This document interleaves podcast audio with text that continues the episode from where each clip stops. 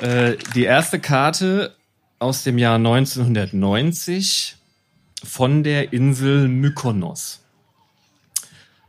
An meine Eltern. Hallo Oldies. Hier auf der Insel Mykonos, zu Deutsch Mückenhass, ist mir die Erleuchtung gekommen. Ich bin der wahre Messias. Ich bin der, auf den die Menschheit seit Anbeginn ihres kümmerlichen Daseins wartet. Und ihr seid meine Eltern. Wow. Was muss das für ein Gefühl für euch sein? Vater, du zeugtest mich in einem Augenblick göttlicher Ekstase und du, Mutter, du trugst mich lange neun Monate ohne Einhalt in dir, ohne zu wissen, welch göttliche Frucht dort in dir reifte. Doch nun, da ihr die Wahrheit offenbart bekamt, gehet hinaus und verkündet, was ihr gehört, dass der Messias leibhaftig ist und dass er Spenden auf folgendem Konto entgegennimmt. Konto Nummer 23747, Bankleitzahl 500 924 00, Volksbank Münster. Friede sei mit euch, Volker.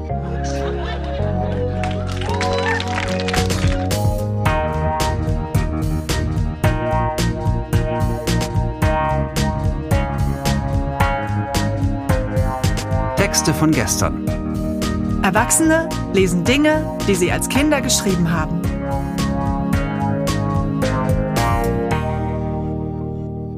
Texte von gestern ist eine Veranstaltungsreihe, bei der ganz normale Leute auf die Bühne kommen und Texte vorlesen, die sie als Kinder, Jugendliche oder junge Erwachsene geschrieben haben. Das kann alles Mögliche sein. Tagebücher, Liebesbriefe, Schulaufsätze, Kurzgeschichten, Gedichte, Wunschzettel, To-Do-Listen, Fanfiction oder, oder, oder. Texte, die man in dem Moment mit himmelhoch jauchzendem Pathos verfasst hat und die uns heute zeigen, wie wir die Welt damals gesehen haben. Zusammen erinnern wir uns und feiern die Tragödien, Absurditäten und die Kleinigkeiten des Aufwachsens. Mit Anfang 20 hat Volker seinen Eltern Postkarten aus dem Urlaub geschrieben. Die erste habt ihr zu Beginn der Folge schon gehört. Das war aber nicht die einzige, die er bei unserer Augustshow auf der Insel der Jugend vorgetragen hat. So, die zweite Karte ist ein Jahr später aus Prag. Da ist ein rosafarbener Panzer hier auf der Karte. Wieder an meine Eltern. Liebe Eltern. Ach so, äh, ich war mit meinem Bruder Kirk in Prag. Kirk ist vorgestern mit einer schweren Fischvergiftung ins Prager Touristenhospital eingeliefert worden. Aber keine Panik, er befindet sich bereits auf dem Wege der Besserung und die Ärzte sind optimistisch, dass er schon bald wieder auf die Beine kommen wird. Er wird jedoch noch einige Tage zu Untersuchungszwecken im Krankenhaus bleiben müssen, denn es gilt noch einige offene medizinische Fragen zu beantworten. Erstens, wie konnte Kirk an einer Fischvergiftung erkranken, wo er sich ausschließlich von Bier ernährte? Zweitens, ist die Bildung von Schwimmhäuten an seinen Händen und Füßen nur vorübergehend? Drittens, warum will er plötzlich nicht mehr aus der Badewanne heraus? Und viertens, hat er sich wirklich in den Goldfisch aus dem Hospitalteich verliebt? Sobald all diese Detailfragen geklärt sein werden, wird er hoffentlich sofort aus dem Krankenhaus entlassen werden und wir können dann noch einige tolle Tage in dem wunderschönen Prag verbringen. In der Stadt, in der die Panzer rosa, das Gulasch braun und die Touristen blau sind. Ahoi! Okay, das war Prag.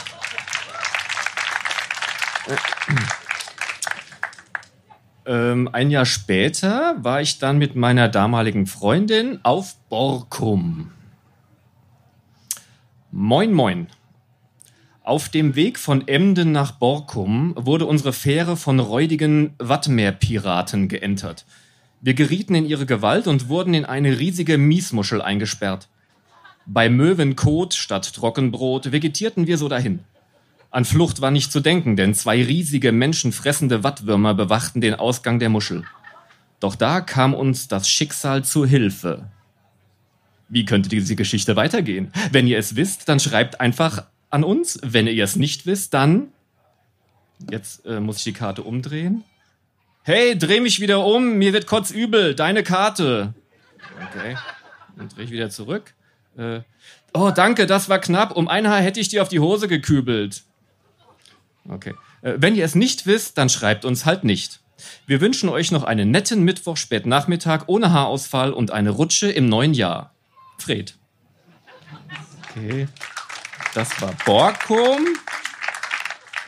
Äh, Im gleichen Jahr war ich in Südfrankreich. Äh, liebe Eltern, seid mir nicht böse, aber es ist viel zu heiß zum Kartenschreiben. Bei 52 Grad im Schatten verschmilzt sogar mein Kugelschreiber. Und dann ein dicker Fleck. Okay. Äh, nun kommt mein Hauptwerk äh, aus dem Jahre 1993, auch aus einem Südfrankreich-Urlaub. Es trägt den Titel Angst. Als er mit seinem linken Auge zuckte, da wusste sie, dass es ihm ernst war. Sie nahm all ihren Mut zusammen und kletterte weiter aufwärts, bis sie schließlich mit klopfendem Herzen das Plateau erreichte. Da stand sie nun, am Rande des Abgrunds. Der Blick in die Tiefe ließ sie schaudern, doch sie wusste, dass sie von ihm keine Gnade erwarten durfte. Spring! Befahl er, so dicht hinter ihr stehend, dass sie seinen heißen Atem in ihrem Nacken spürte. Eine nie gekannte Todesangst ergriff sie, und all ihre Sinne verlierend drehte sie sich zu ihm um und schlug wild schreiend und mit der Kraft einer Todgeweihten auf ihn ein, um ihm vielleicht doch noch zu entkommen. Doch vergebens. Scheinbar mühelos überwältigte er sie erneut. Seine riesigen Pranken ergriffen ihre feingliedrigen Arme, pressten sie an ihren zierlichen Körper und drängten diesen mit einer kaltblütigen Entschlossenheit zurück an den Rand des Abgrunds. Spätestens jetzt wusste sie, dass es aus war. Wie gelähmt stand sie da und starrte in die scheinbar unendliche Tiefe. Er würde sie nicht herunterstoßen, das war ihr klar. Er wollte, dass sie es selber tat. Er wollte den totalen Triumph, dieses Schwein. Ein Schritt nur, ein kleiner Schritt nach vorn und es wäre vorbei. Wie in Trance verlagerte sie das Gewicht ihres Oberkörpers nach vorne. Langsam, so langsam, als wolle sie den Sturz in die Tiefe genießen, so wie man den Duft einer frischen Frühlingswiese genießt. Als ihr der Bademeister später zur gelungenen Freischwimmerprüfung gratulierte, kamen ihr seine Hände gar nicht mehr so groß vor, und auch das Zucken seines Auges schien nun mehr ein Zwinkern zu sein. Doch so stolz sie in diesem Moment auch war, eines wusste sie ganz genau, sie würde nie wieder vom Drei-Meter-Brett springen. Dankeschön.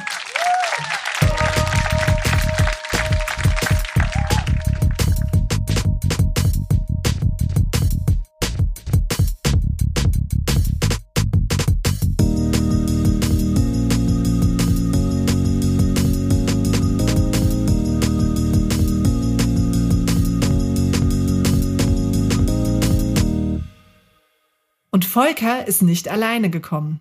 Seine Frau Doris hat ebenfalls etwas auf unserer Bühne zum Besten gegeben. Über die Klassenfahrt, die sie in der sechsten Klasse gemacht hat, hat sie, wie sie sagt, einen sehr sachlichen Bericht geschrieben. Was müssen wir wissen, um den Text zu verstehen? Ähm, ihr müsst wissen, dass ich schon damals, also ich war da zwölf, ein sehr strukturiertes Kind war. Ja. Gut, dass du uns vorwarnst. Ja. Vielen Dank. Ja. Doris genau. von gestern. Also, dann fange ich mal an.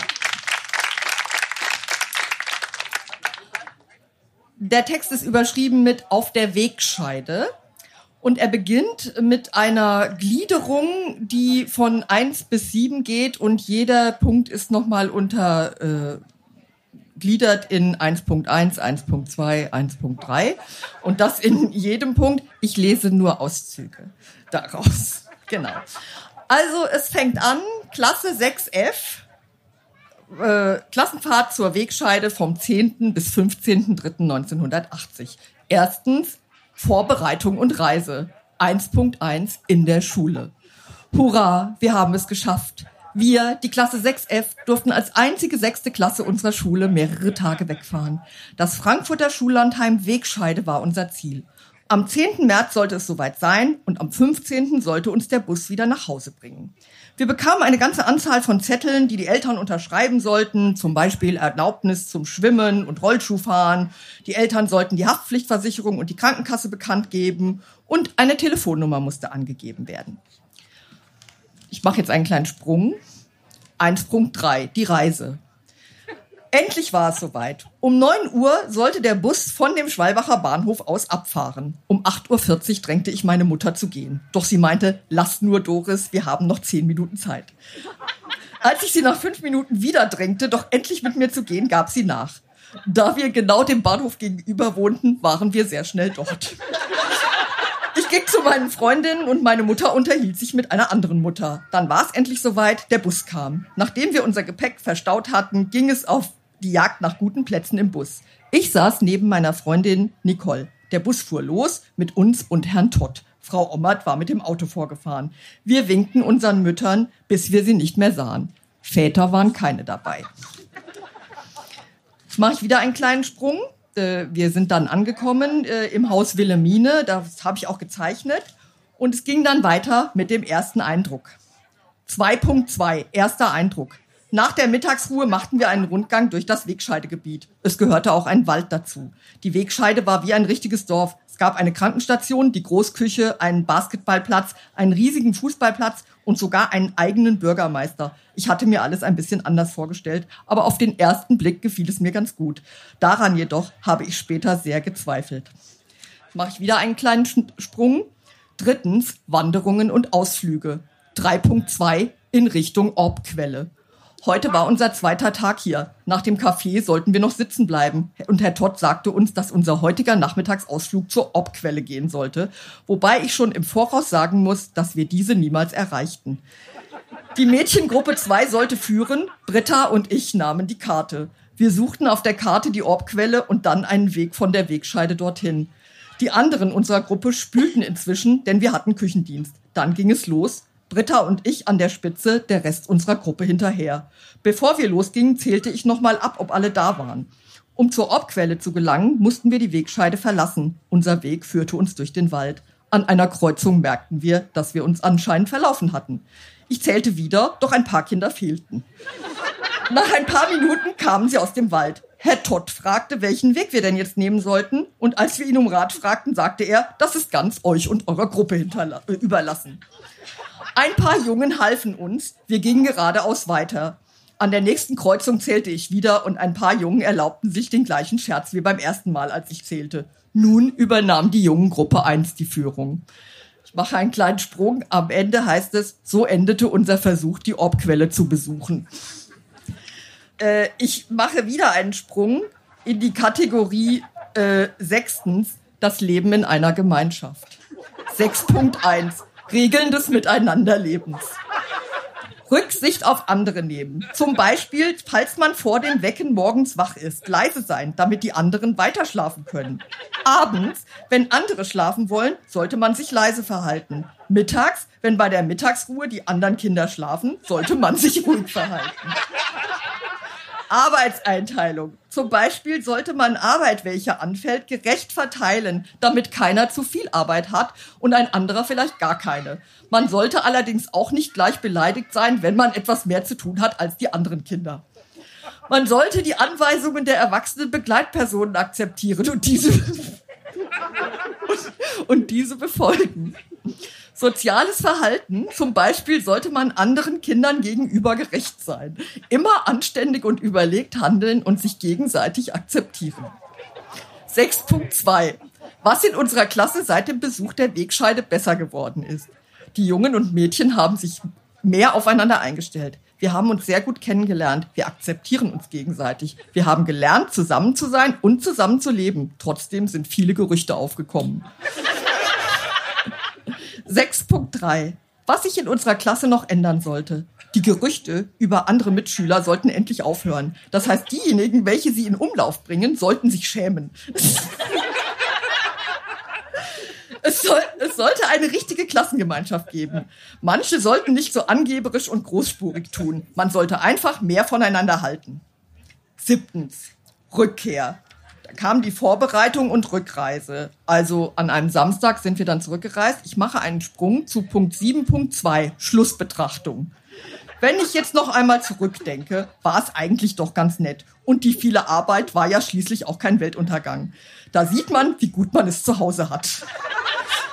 Es war zum Beispiel sehr schön mit den anderen Mädchen, wenn man abends im Bett lag, noch ein Weilchen zu tratschen und zu klönen. Die gemeinsamen Ausflüge waren, wenn sie auch nicht immer zum Ziel führten, auch nett.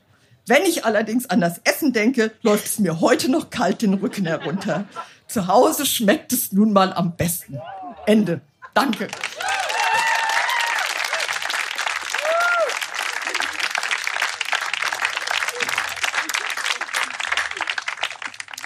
Ich, ich bin beeindruckt.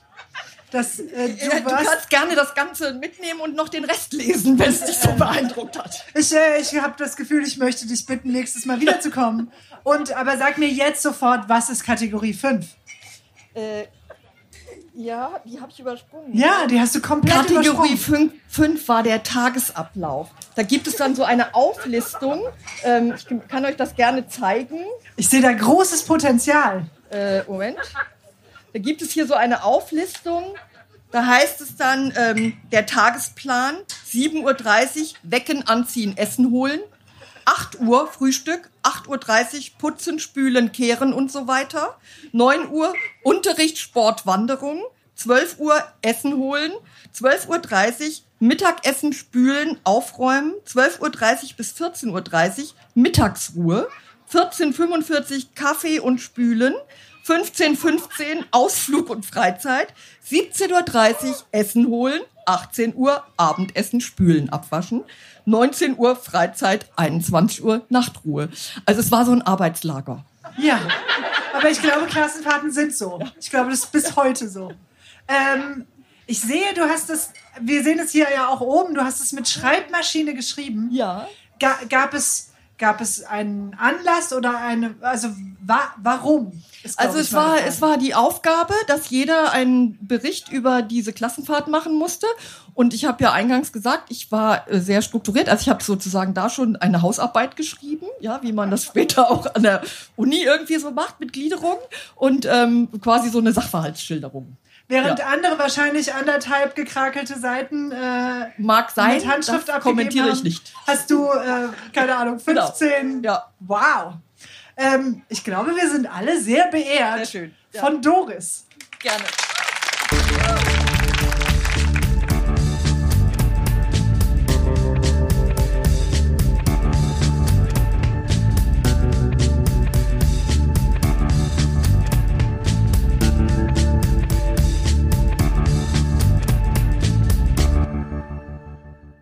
Volker hat nicht nur seine Frau Doris mitgebracht. Unsere Augustshow war eine richtige Familienveranstaltung. Die beiden haben eine 22-jährige Tochter und auch sie stand auf unserer Bühne. Und ihr kennt sie bereits. Es ist Kim, die zum vierten Mal ein Stück aus ihrem Debütroman vorliest, den sie mit elf geschrieben hat. Helmi, Hilfe, ich habe ein Buch geschrieben. Würdest du einmal grob zusammenfassen, was eventuelle Neulinge verpasst haben? Ja, also erstens, die Geschichte ist nur teilautobiografisch. Äh, zweitens, es geht um Helmi S. Helmi S. ist zwölf Jahre alt, hat sich in der Mensa in der Schule geweigert, den Tisch mit einem ranzigen Wischtuch abzuwischen und muss dafür nun nachsitzen.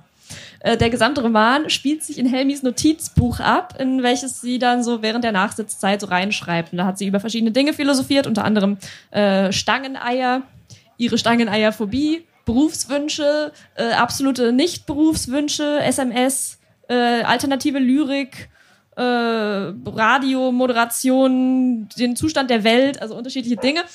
Äh, jetzt geht's weiter um Essen, glaube ich. Ich weiß, dass ich, als ich den Podcast geschnitten habe, in dem der erste oder zweite Teil vorkam, dass ich da gedacht habe, hm, ich google vielleicht mal, was Stangeneier sind. Und mir dann gewünscht habe, ich hätte es nicht getan. Oh. Nur falls ihr Falls ihr es auch nicht wisst, googelt es einfach nicht. Das tut mir leid. Müssen wir sonst noch irgendwas wissen, um den Text zu verstehen? Nein. Dann wünsche ich uns allen viel Spaß mit Kim von gestern.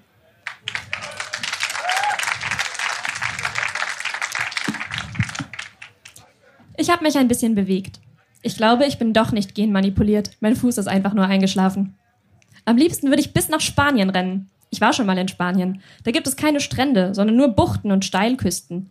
Die Insel, auf der ich war, hieß Menorca. Das ist jetzt eine Zeichnung von Menorca. Menorca hat sehr viele Buchten und Steilküsten. Außerdem gibt es Feuerquallen. Mich hatte eine erwischt, als ich ganz weit draußen war.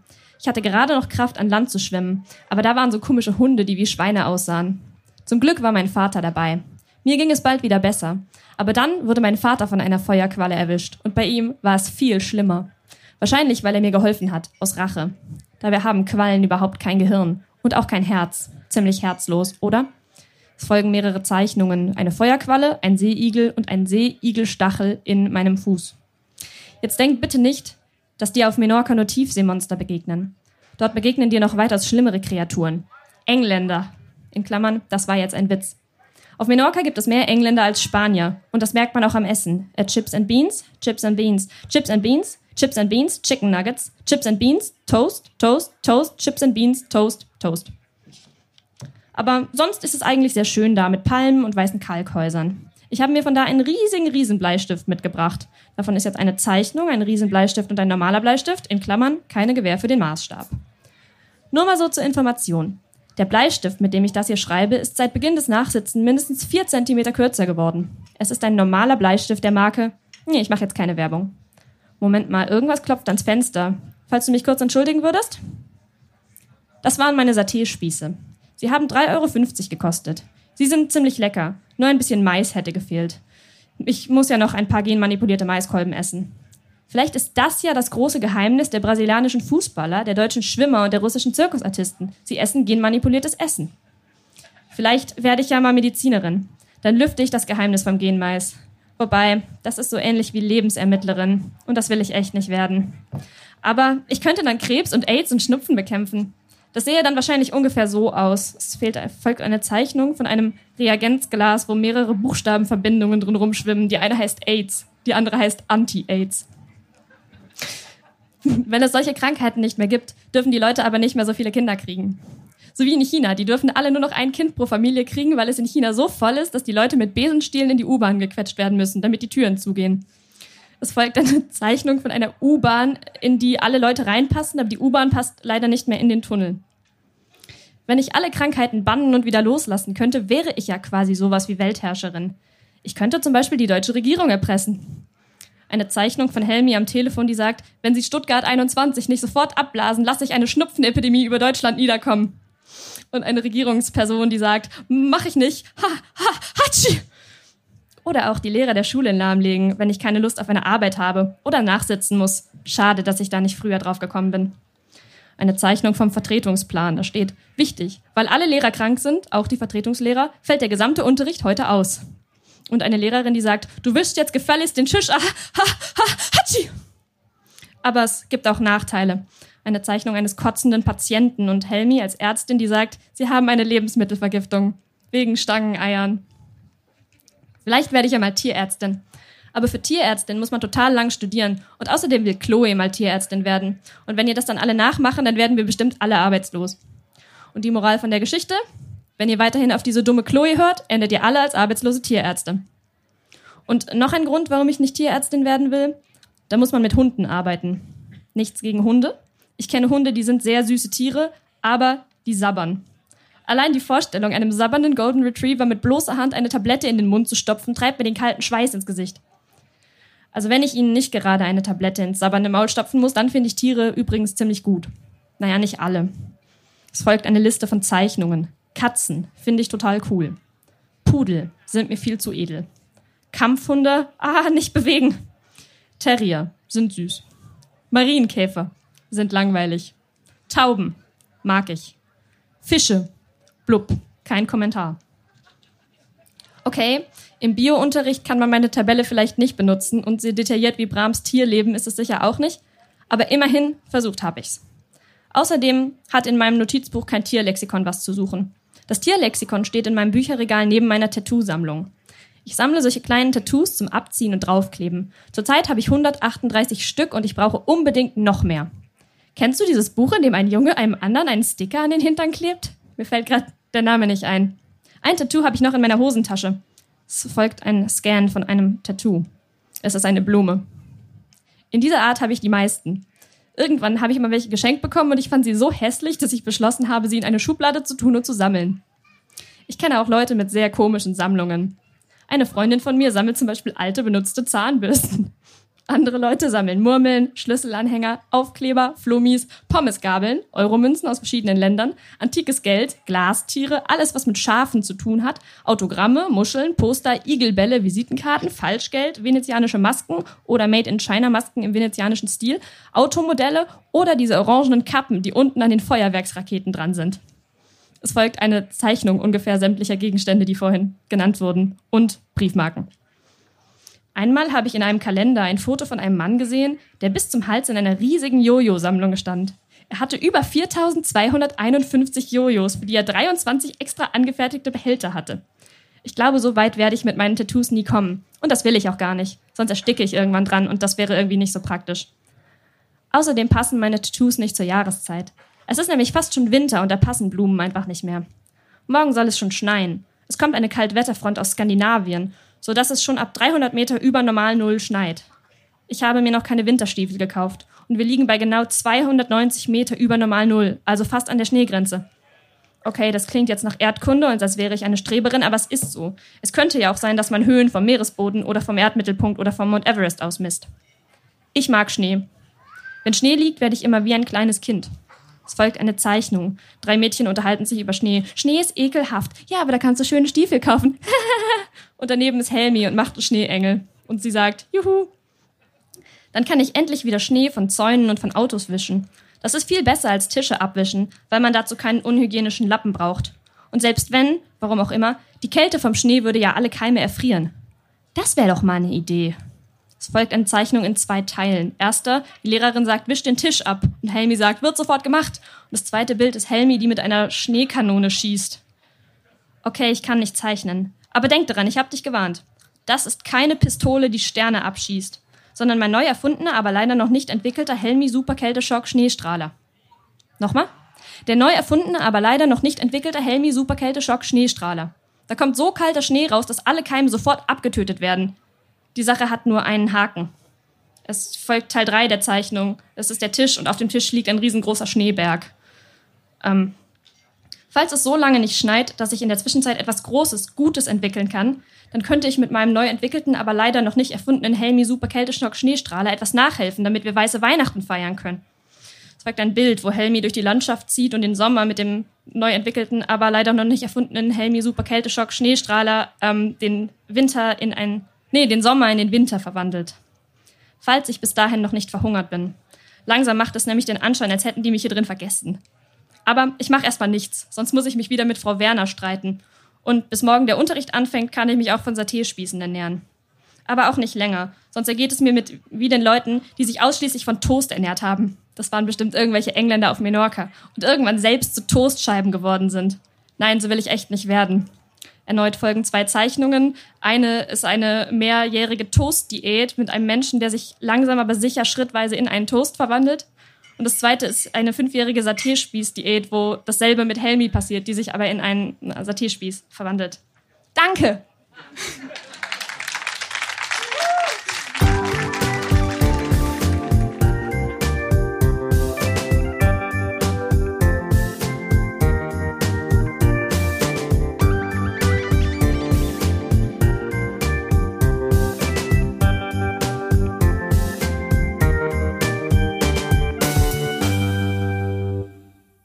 Der lustige Familienreigen geht sogar noch weiter. Kim hatte außerdem ihren guten Freund Patrick mit dabei und auch er hat etwas vorgelesen. Patrick hat im Grundschulalter zwischen sieben und elf Kurzgeschichten rund ums Thema Fahrradfahren und Radsport geschrieben. Patrick von gestern. Alles klar, danke. Ah ja, und ähm, die äh, Geschichten sind alle fiktiv, aber mit biografischem, äh, mit biografischer Inspiration natürlich. Okay. Genau, erste Geschichte. Das war der zweite Aufsatz vom 3.6.2009. Wer anderen eine Grube gräbt. Als ich, Jonas Kräh, an einem Mittwoch zu einem Radrennen in der Leipziger Radrennbahn ging, traf ich meinen Freund Karl, der übrigens auch beim Radrennen mitmachte. Als wir ankamen, waren unsere Teamkameraden und natürlich auch unsere Gegner auch schon da. Bei der Erwärmung dachten wir uns unsere Taktik für das kommende Rennen aus. Karl und ich sollten vor den anderen Fahrern ausreißen. Das Rennen ging fast los und wir waren so aufgeregt, dass wir es fast nicht mehr ertragen konnten. Die Spannung stieg. Und dann kam er. Der Pfiff. Es ging los. Es waren 14 Runden. Wer als erster ins Ziel kommt, hat gewonnen. Am Anfang ging alles genau nach Plan. Doch als Karl und ich ausreißen wollten, kam uns einer aus einem anderen Team hinterher. Noch fünf Runden. Das war nicht mehr viel. Da haben wir wohl nur noch die Möglichkeit, mit dem Kerl zusammenzuarbeiten. Aber der lehnte das strikt ab und versuchte sich ver verzweifelt an uns vorbeizustrampeln. Nur dumm, dass er keinen Windschatten hatte und deswegen nicht mehr Kraft brauchte, äh, viel mehr Kraft brauchte, um voranzukommen als wir. Selber Pech. Wenn er keinen Windschatten nehmen wollte, dachte ich. Früher oder später würde er so oder so von allen abgehangen werden. Die letzte Runde. Wir kamen zum Endsport und der Junge fing an, langsamer zu werden. Auf einmal wurde er abgehangen von jedem einzelnen der Fahrer. Zuerst kam ich ins Ziel. Dann kam, dann Karl, danach die restlichen Fahrer und als letztes der uneinsichtige Junge. Als wir nach Hause fuhren, lachten wir darüber, wie dumm es von dem Jungen gewesen war, nicht mit uns zu fahren. Okay.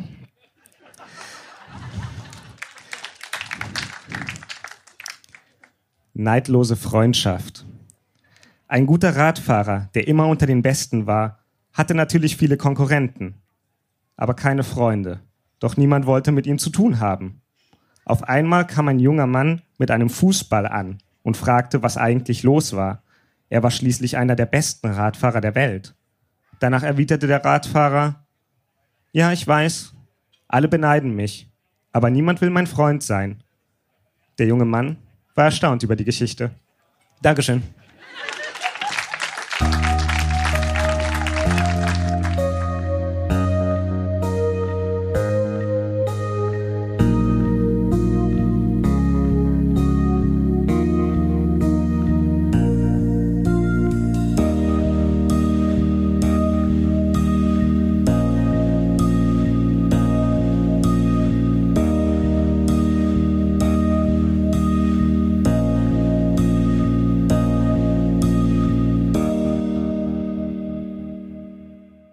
Ihr denkt, der Familienspaß ist jetzt vorbei?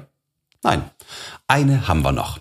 Patrick war nämlich ebenfalls nicht alleine da, sondern hatte seine Mutter Antje mitgebracht. Und Antje brachte uns Briefe mit, die sie ihren Eltern mit Anfang 20 aus der Sowjetunion schrieb. Sie studierte damals und verbrachte ein Auslandsjahr in Moskau. Und müssen wir sonst noch irgendwas wissen, um die Texte zu verstehen? Ja, also es war 1988, 89. Die Zeit ist so ein bisschen wichtig vielleicht. Und ähm, es waren, wie gesagt, Briefe an meine Eltern und an meine Schwester, zwei Jahre jünger als ich. Das heißt, sie sind geschönt. Hm, nicht so ganz, glaube ich. Okay, ich bin sehr gespannt. Ähm, wir freuen uns sehr auf Antje von gestern. Danke. Erster Brief Moskau, 2. September 1988. Liebe Eltern, liebes Schnuggelputzi. Heute früh sind wir nun hier gut angekommen. Es war auch gleich jemand vom Institut am Bahnhof. Ein Bus stand da, in, in den wir samt Gepäck alle reinpassten. Es war aber hart an der Grenze, was der Bus ab und zu mit seltsamen Geräuschen kommentierte. Also gut, wir sind jetzt im Wohnheim des Instituts gelandet. Von dem Wohnheim lässt sich nichts absolut Schockierendes sagen. Ausstattung des Zimmers. Drei Betten, zwei Tische, vier Stühle, zwei Schränke, drei Nachtschränkchen, ein großer Spiegel, Tischlampe, Bücherregal. Im Flur steht noch ein großes Regal für alle Fressalien. Sämtliche harte Würste hängen jetzt auf der Wäscheleine fast mitten im Zimmer. Sieht lustig aus. Insgesamt ist es schon relativ wohnlich. Die Toiletten sind auf dem Gang und in ziemlich miesem Zustand. Es ist aber Wasserklosett. Wir haben uns deshalb gleich eine Klobrille gekauft. Ja, das wären die ersten recht sachlichen Informationen. Insgesamt sieht's erstmal besser aus als erwartet. Nur Lust zum Studieren haben wir nicht gerade. Es ist momentan noch ein bisschen wie Urlaub. Okay, Moskau, 36. Brief, 25. Februar 1989. Heute war ein hässlicher Tag. Das Wetter war schuld. Hässlich, grau und total verregnet. Außer Zeitung lesen und Briefe schreiben ist auch nichts weiter gelaufen. Die einzige Abwechslung, die übliche Sonnabendfete. Diesmal mit circa zehn Afrikanern und Afrikanerinnen und wir drei DDR-Mädels. Im Laufe des Abends kamen dann noch eine Menge andere Leute. Ich habe mich zum Beispiel mit einer Brasilianerin ganz nett unterhalten. Ich hatte den Brief vorhin unterbrochen und jetzt nach der Fete weitergeschrieben. Es ist circa halb vier Uhr morgens. Morgen ist dann der FDJ-Fasching unter dem Motto Der wilde Osten. Wir spielen eine Nuttenkooperative. Ich habe die Ehre, den Zuhälter zu spielen. Na, ich werde meine Mädels schon schön rausputzen. 37. Brief, 2. März 89. Liebe Eltern, hallo Schnuckelputzi. Am Sonntag war ja Fasching im Wilden Osten. Es war wunderbar lustig. Wir haben uns schon bei der Vorbereitung köstlich amüsiert. Dass wir als Notenkooperative gegangen sind, hatte ich ja schon geschrieben. Das Unternehmen hieß Leichte Mädchen am beliebigen Ort. Die Abkürzung dafür natürlich auf Russisch, möglichst lang und unverständlich. Äh, Diev na ljub miest. Meine sechs Mädels, ich war ja der Zuhälter mit rotem Jackett, Schlips und Schnurrbart, waren auch sehr begehrt. Aber die 400 Rubel Grundpreis hatte doch keiner dabei. Also ihr seht, viele Feten. Und es geht so weiter. Morgen ist Frauentagsfeier für alle eifrigen Besucher des Hauses der Völkerfreundschaft. Danke. Das war unser lustiges Familienspecial und zugleich die 50. Episode von Texte von gestern. Die nächste Folge mit weiteren Highlights aus unserer Show vom August 2021 auf der Insel der Jugend kommt in zwei Wochen. Unsere nächste Live-Show findet am 6. September auf der Insel der Jugend statt. Alle Infos zu unseren Veranstaltungen findet ihr auch auf unserer Facebook-Seite oder auf textevongestern.de. Dort könnt ihr euch auch zum Vorlesen anmelden. Wir freuen uns auch über euer Feedback. Liked unsere Facebook-Seite, bewertet den Podcast in der App eures Vertrauens, schreibt uns Mails oder Nachrichten und erzählt euren Freunden von uns. Produziert wurde dieser Podcast vom Lauscher Lounge Podcast Team im Hörspielstudio Kreuzberg. Die Musik ist von Tillmann Erhorn und das Artwork von Laura Trump vom Studio Schön Laut. Für die Veranstaltungen und die Kommunikation sind die tollen Kade Kokinos und Annabel Rüdemann verantwortlich. Moderiert von Marco Ammer Und Johanna Steiner. Wir danken unserem traumhaften Publikum und allen, die sich mit ihrem Text von gestern auf unsere Bühne getraut haben. Na dann, bis zum nächsten Mal.